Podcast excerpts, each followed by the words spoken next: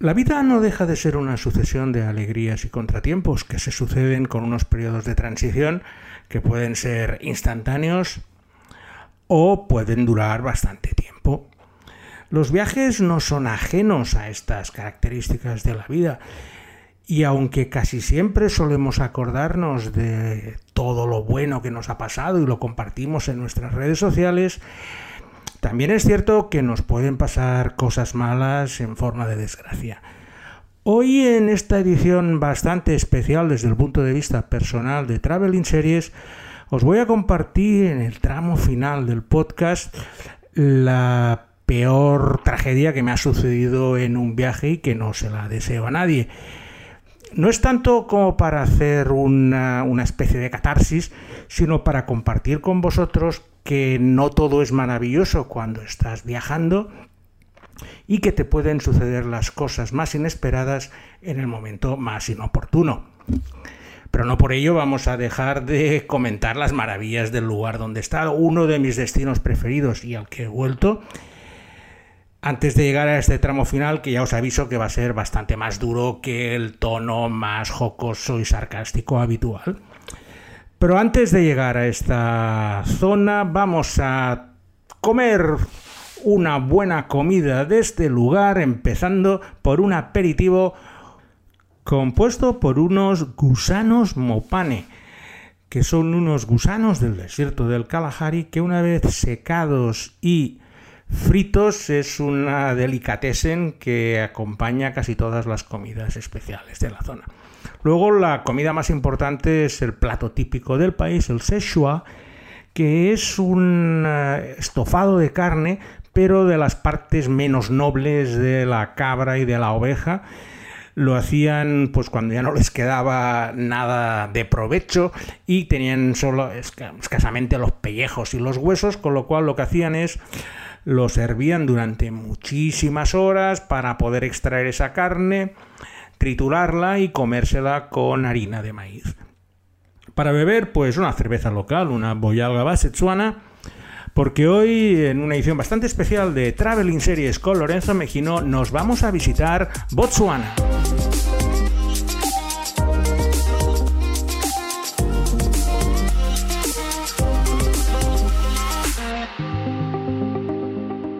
Botswana es un país del África Austral sin salida al mar que tiene más o menos una extensión como Francia, pero donde apenas viven 2 millones de habitantes. Esa gran extensión eh, se divide en dos partes principales.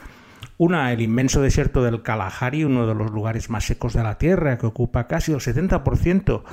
de la superficie del país. Y el otro es el extremo contrario, el maravilloso delta del Okavango, un humedal increíble de muchísimos kilómetros cuadrados que se extiende por casi todo el norte del país y que es importantísimo para el control de los ecosistemas africanos debido a esas inundaciones que cuando llegan a la época de lluvias pues permiten sobrevivir a todos los animales y toda la vida de esa zona austral de África. Botswana es uno de los países más estables tanto política como económicamente de toda África.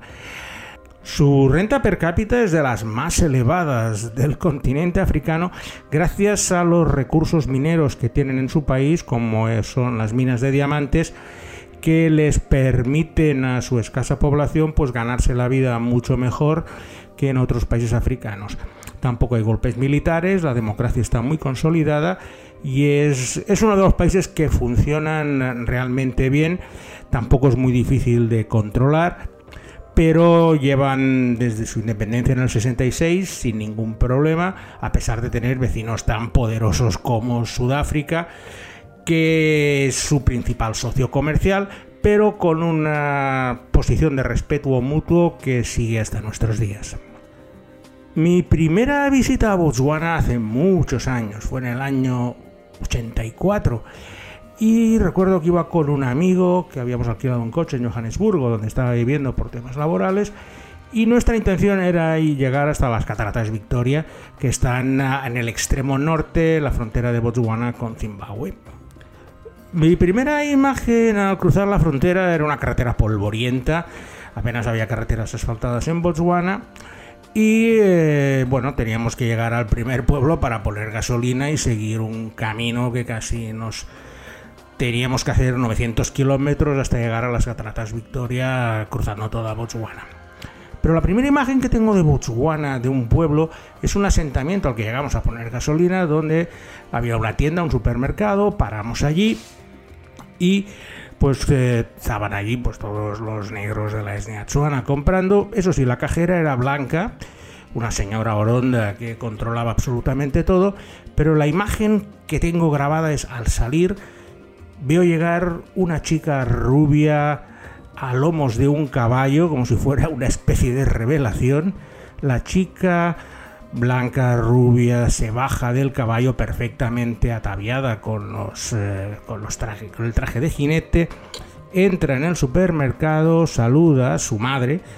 o que era su madre, y en ese momento es cuando me di cuenta que aunque fuera independiente, los medios de producción seguían estando en posesión de los blancos que estaban allí cuando aquello se llamaba Bechuanalandia.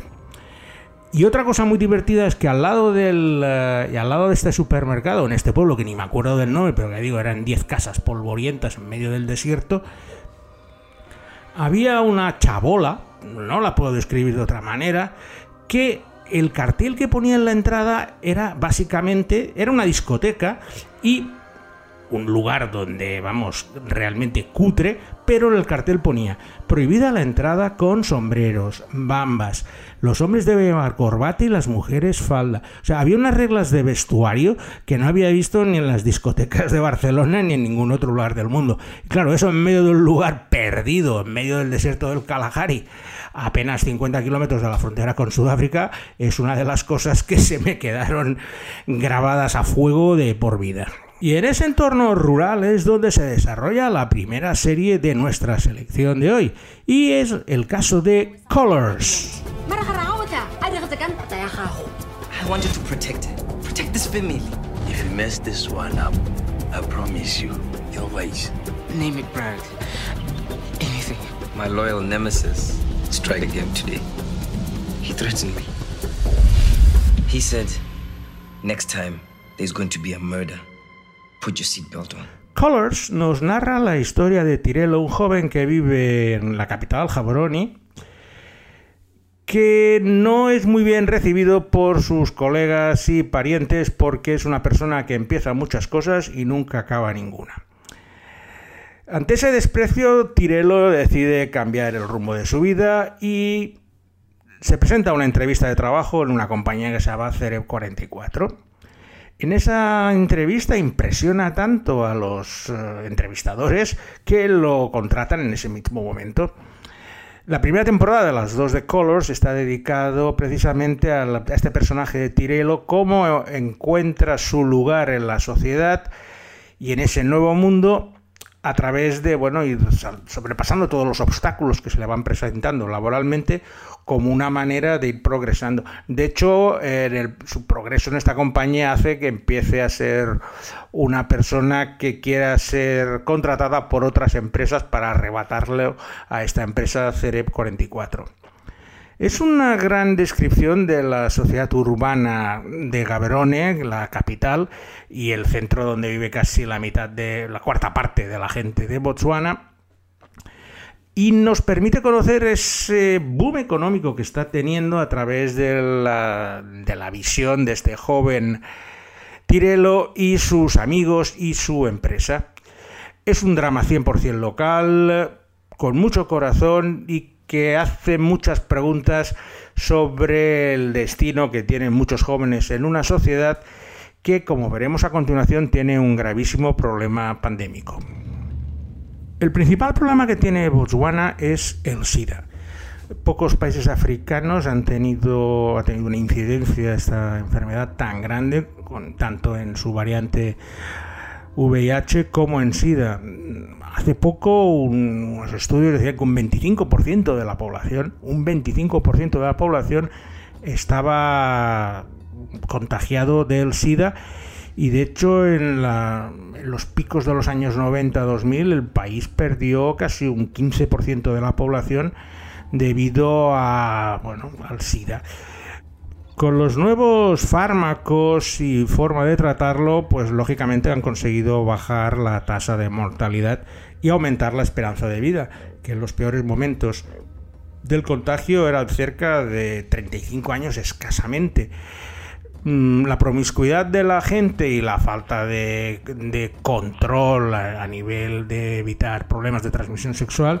fueron como un, un reguero de dinamita que se fue extendiendo por todo el país y cercenó casi toda una generación de jóvenes de Botswana por el problema del SIDA. Y con el tema del SIDA es el que trata muy profundamente la segunda serie de nuestra selección de hoy. Otra serie de Botswana que se llama Re Bina Mogo.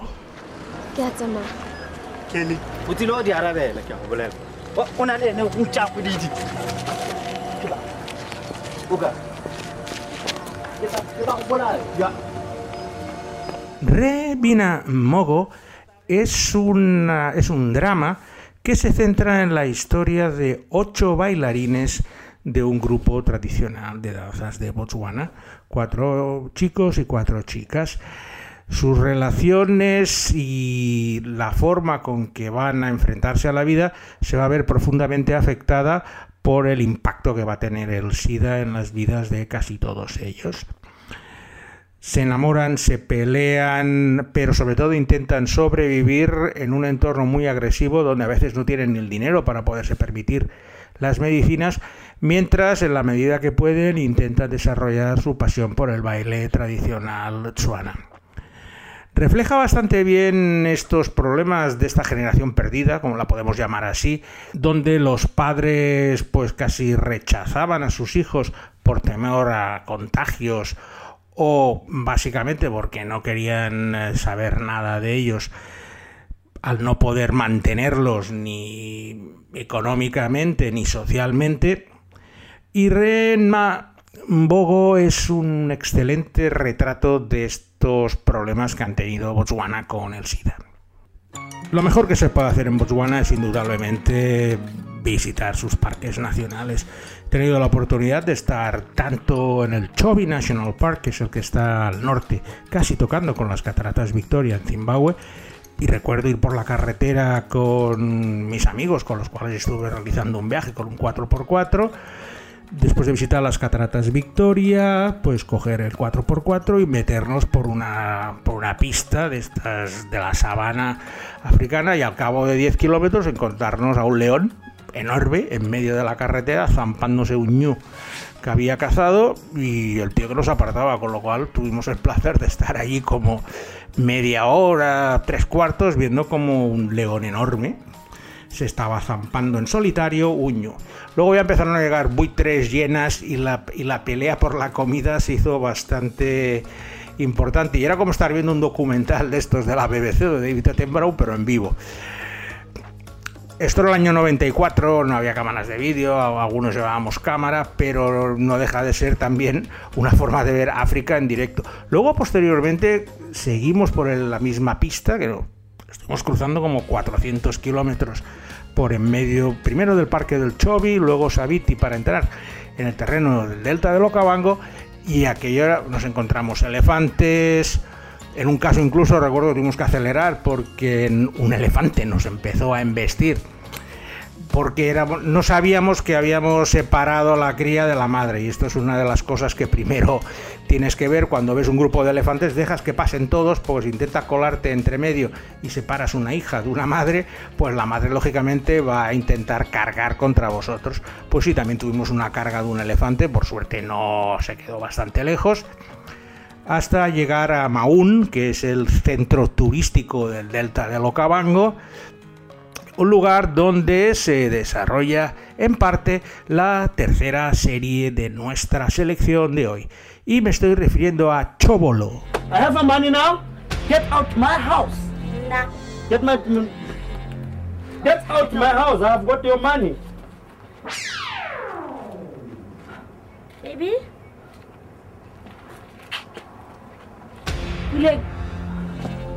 Chobolo es una historia costumbrista de una mujer que es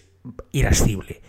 Se pelea con todo el mundo. Si veis la primera escena que podéis encontrar en YouTube, lo primero que hace es zurrarle a su marido, porque la verdad es que el tío es un pinta de mucho cuidado, es un vago, no da un palo al agua y ella está harta, con lo cual está peleada con el mundo. A todo el mundo que le llega, pues le, pega unos mamporros, les da patadas en el culo, básicamente porque nadie hace las cosas como ella quiere hacer es bastante divertido, aunque no entendáis nada del Suana, que es la lengua con la que hablan allí, la, la gestualidad y la forma que tienen de moverse y sobre todo la mujer que es que era como un remolino continuo pegándole sobre todo a su marido y, haciéndole, no haciéndole la vida imposible, porque la verdad es que el tío era un vago de mucho cuidado, solo hacía que beber y fumar. Y claro, la señora se hartaba de tener que aguantar a semejante zopenco en su hogar. La podéis ver en YouTube, hay bastantes episodios colgados y mm, la, forma como muestran la vida en la Botswana rural, en estas zonas de Locabango, alejada de la capital Jaberoni, es una forma importante de conocer mejor a este país. Tras cruzar eh, todo el delta de Locabango, de norte a centro, desde la frontera con Zimbabue hasta Maún, nuestra intención era pues salir por Namibia, por la franja de Caprivi, con lo cual volvimos a ir hacia el norte, pero en esta ocasión hasta la parte occidental de Botswana. Pero antes queríamos visitar un lugar muy especial que nos habían recomendado para el cual teníamos que eh, dormir en un lugar cercano. Encontramos un precioso hotel al lado de, del delta de Locabango, con lo cual por la noche pues teníamos hipopótamos, cocodrilos y de todo lo que nos podamos imaginar a, pie, del, a pie del, del chalet donde estábamos. Porque al día siguiente queríamos visitar las Chodilo Hills que es un lugar sagrado para el pueblo ancestral que habita en el desierto del Kalahari, que son los bosquímanos, que allí les llaman los San. La ruta son 40 kilómetros desde la carretera principal, pero era una ruta infecta. Recuerdo que estuvimos como tres horas de ida y tres de vuelta con un jeep bien pertrechado, porque es que no puedes ir más de 10 por hora, que yo era una carretera lunar. Eso sí, una vez llegados a Chodilo Hills, empezaron a salir de unas tiendas donde estaban pues todos los bosquímanos encantados pues de recibir a forasteros que llegaban allí a, ver sus, sus, montañas. La importancia de Chodilo Hills es porque tiene unas pinturas rupestres de hace varios milenios, una de las más antiguas sobre la Tierra, y que los bosquímanos están encantados de enseñarte. De hecho, cuando llegas allí, pues ellos mismos ya se organizan te ponen un guía y tú vas con él por las montañas. Son cuatro montañas, se llaman el padre, el madre, la hija y la última que no tiene nombre. Y ellos te van, te van enseñando las, eh, las figuras que dibujaron sus, sus antepasados de hace milenios. No hablan mucho inglés, pero escuchar su lengua es de las cosas más curiosas porque está llena de sonidos guturales de X y, que si visteis una película en su tiempo que se llamaba Los dioses están locos, que se rodó precisamente en el Kalahari, los bosquímanos que salían salían hablando con esta lengua tan extraña. Era una delicia estar en Sodilo Hills, estuvimos tres o cuatro horas con ellos, la gente compartía lo poco que tenía, nosotros les regalábamos las cosas que traíamos, algunas que podíamos compartir, pero sobre todo se les veía una gente feliz, tranquila, Mm, sorprendidos de que gente de lugares, porque esto estoy hablando del año 94, que, estaba fuera de los, eh, de los circuitos turísticos. Luego, con posterioridad, en el 2001, la UNESCO lo nombró Patrimonio Mundial de la Humanidad, con lo cual yo ya había hecho el trabajo cuando habíamos estado allí. Y tras, pasar ese día, volvimos a nuestro cuartel general del Delta de Locabango, donde al día siguiente, pues no me pasó la cosa que os voy a empezar a narrar ahora, que ya os aviso que no va a ser muy agradable de escuchar. En este viaje iba con mi mujer eh, y mis dos mejores amigos, Salvador y Albert, y nuestra intención era, como os he dicho, os he dicho pasar a Namibia. Por un problema burocrático, la frontera por donde queríamos pasar era imposible hacerlo y teníamos que bajar a unos 500 kilómetros más abajo del Kalahari para poder eh, pasar a Namibia como era nuestra intención. La carretera era una recta en medio del desierto, iba yo conduciendo, no había ningún problema. Y mm, ancha, sin, ningún, vamos, no había ningún peligro. Y de repente, cuando se nos va a cruzar un camión que iba hacia el norte, nosotros íbamos hacia el sur, se produce un estrechamiento por un pequeño pontón y salimos disparados de la carretera. Yo iba conduciendo, empezamos a dar vueltas de campana y la situación pues fue dramática. Mi amigo Albert estaba pues tendido en el suelo, que había muerto del impacto, mi mujer tenía una conmoción cerebral y un pie roto, mi otro amigo Salvador tenía también eh, laceraciones en la cabeza y yo estaba completamente ileso. Claro, el panorama era desolador. Por suerte, digo por suerte, eh, había una visita presidencial al pequeño pueblo que venía al lado, que venía a inaugurar una escuela, y cuando pasó la escolta, al vernos, claro, estaba, el coche volcado, yo intentando reanimar. Bueno, en aquel momento la verdad es que no te da mucho tiempo a pensar. Y a partir de allí, pues ya la escolta llamó a la policía, llegó la policía, llegó la ambulancia, pudimos trasladar a los heridos al pueblo más cercano, que es Maún, donde habíamos estado durmiendo dos días antes. Y entonces empieza para mí lo más duro, que es, bueno, ahora qué hago con la gente, porque es complicado. Primero tengo un cadáver, tengo que informar a la familia y tengo que hacer todo el tema de repatriación. Para eso lo mejor que hice en ese momento, que es lo que os recomiendo si os pasa una desgracia, es iros al mejor hotel, porque es el que tiene las mejores telecomunicaciones. Os hablo del año 94, no había móviles, no había absolutamente nada. Y lo principal era primero sacar a mi mujer a, intentar llevarla a Sudáfrica, que para eso los seguros de viaje son ideales y nunca me arrepentiré de haberlo pagado, porque rápidamente, al cabo de unas horas, enviaron un avión medicalizado para que fuera a un hospital de Johannesburgo a que, digamos, le hicieran, la estuvieran en observación y le pudieran tratar de esta conmoción que tenía cerebral. Estaba consciente, pero sangraba profusamente y después de una pequeña cura de emergencia, lo que recomendaban era que le fueran a un buen hospital a hacerle un TAC. Mi amigo Salvador pues le acompañó, con lo cual me quedé yo solo en Maún para intentar resolver todos los problemas burocráticos lo primero que hice fue llamar a la embajada española en Sudáfrica, que es la que tiene la competencia sobre los temas de Botswana, hablé con el embajador y el propio embajador ya me indicó qué querían hacer, si querían que fuéramos allí a arreglar el traslado del cadáver o no. le dije, bueno, que lo primero que quería hacer era contactar con la familia les di los datos mi amigo Albert y de forma sorprendente al cabo de 10 minutos me dieron el teléfono porque tenían guías telefónicas de toda España y tuve que hacer el momento más duro de mi vida, que fue llamar por teléfono a su madre y decirle que su hijo había muerto en Botswana y cómo quería que organizara las cosas, funeral, incineración y demás. Es un momento que, vamos, la voz se me entrecorta ahora cuando lo estoy recordando y al acabar esa conversación me derrumbé completamente porque hasta entonces, pues bueno, tenía que mantener la entereza al ser el único ileso, pues eso tenía que evacuar a mi mujer, a mi amigo y luego pues eh, empezar a hacer todas las tareas burocráticas. A partir de ahí pues estuve casi una semana en Maún porque claro, tuve que hacer el reconocimiento del cadáver en, en el forense y luego arreglar con la embajada todos los papeles. También tengo que reconocer que el, seguro se comportó increíblemente bien. Creo que era el seguro de del RAC.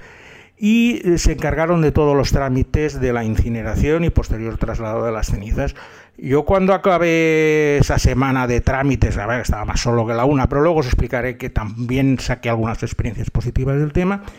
pues me fui a Johannesburgo a ver cómo estaba mi mujer y mi amigo, que bueno, cada día estaba hablando con ellos por teléfono. Y a partir de allí, pues tras una semana de convalecencia, le dieron el alta a mi mujer y pudimos regresar a España. Para posteriormente, pues llegaron las cenizas y hicimos el, eh, el funeral a finales de agosto. La razón de compartir este recuerdo tan trágico y personal con vosotros es un poco seguir lo que decía Javier Cercas en su libro Soldados de Salamina, cuando explicaba que una persona muere dos veces. Una cuando muere y la segunda cuando muere la última persona que lo recuerda. Yo, mi intención al hacer esto es que, bueno, yo cada 9 de agosto siempre tengo un recuerdo para mi amigo Albert y explicarlo en este podcast es la manera de que su memoria siga viviendo, aunque sea desde este modesto rincón y que si alguien lo escucha, pues de aquí unos años, pues sepa que Albert Llovera pues, fue una gran persona y que murió de forma instantánea en un accidente en medio del Kalahari. De todas formas, si en medio de toda esta desgracia quiero también compartir la, la parte positiva, que es el maravilloso trato que tuve con la gente de Maún, que es el pueblo donde estuve casi una semana, tanto los empleados del hotel como el propio policía que me llevó se desvivieron conmigo, me invitaban a sus casas a, comer para no dejarme solo, me ayudaban en todo lo posible, pues tanto en temas del hospital, burocráticos, y lo cierto es que mm, en medio de tanta desgracia, el sentirte arropado por gente que no conoces, pero que te dan lo poquísimo que tienen en una muestra de gran solidaridad, es también una de las grandes enseñanzas que tuve. Y por eso quiero acabar, la, quiero acabar este podcast con una gran serie, la mejor serie africana que se ha hecho en la historia y que se desarrolló completamente en Botswana y que muestra precisamente esa gran solidaridad que yo tuve, por desgracia, la oportunidad de conocer. Y me estoy refiriendo a The Number One Ladies Detective Agency.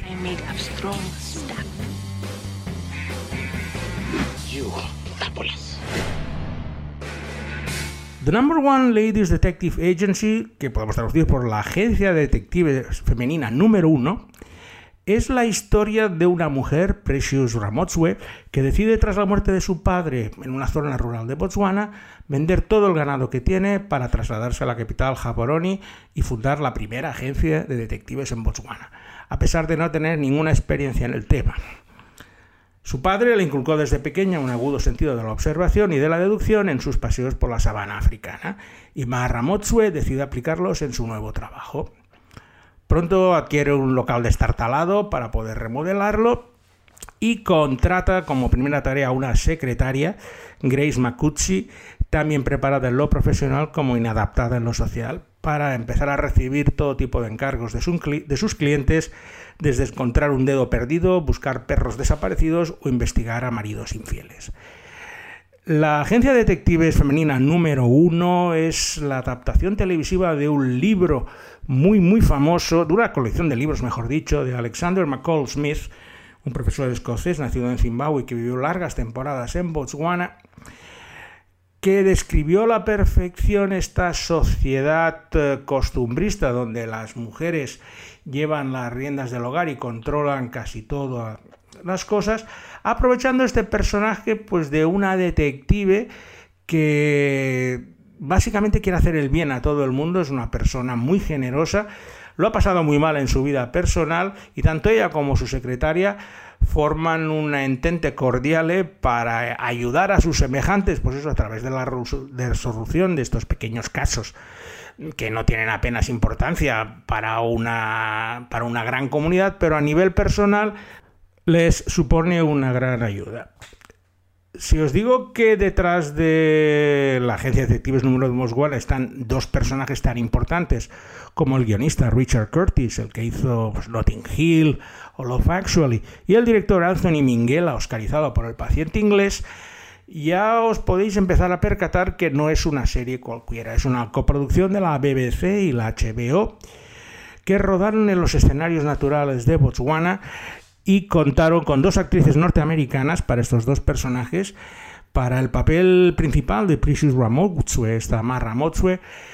cogieron a la cantante Jill Scott, una maravilla de voz del soul,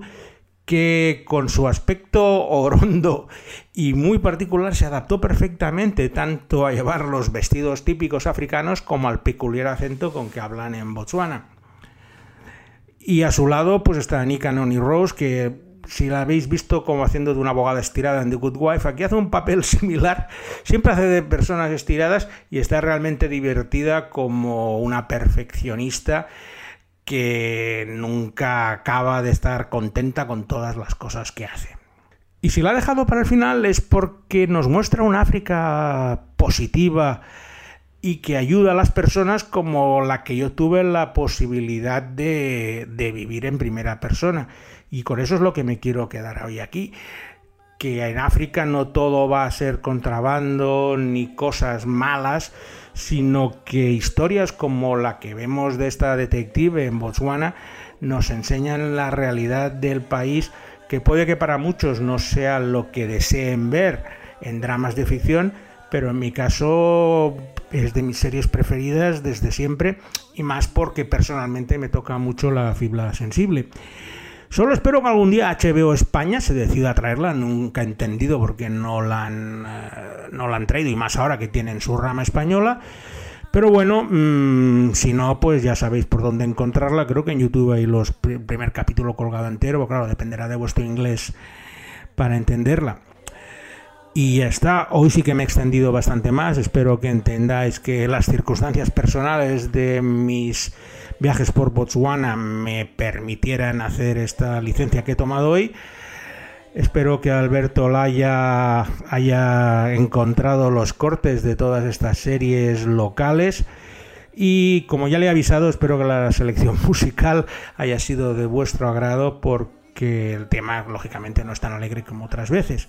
Y sin más, me despido de vosotros hasta la semana que viene, donde tendremos una nueva edición de Traveling Series con Lorenzo Mejino.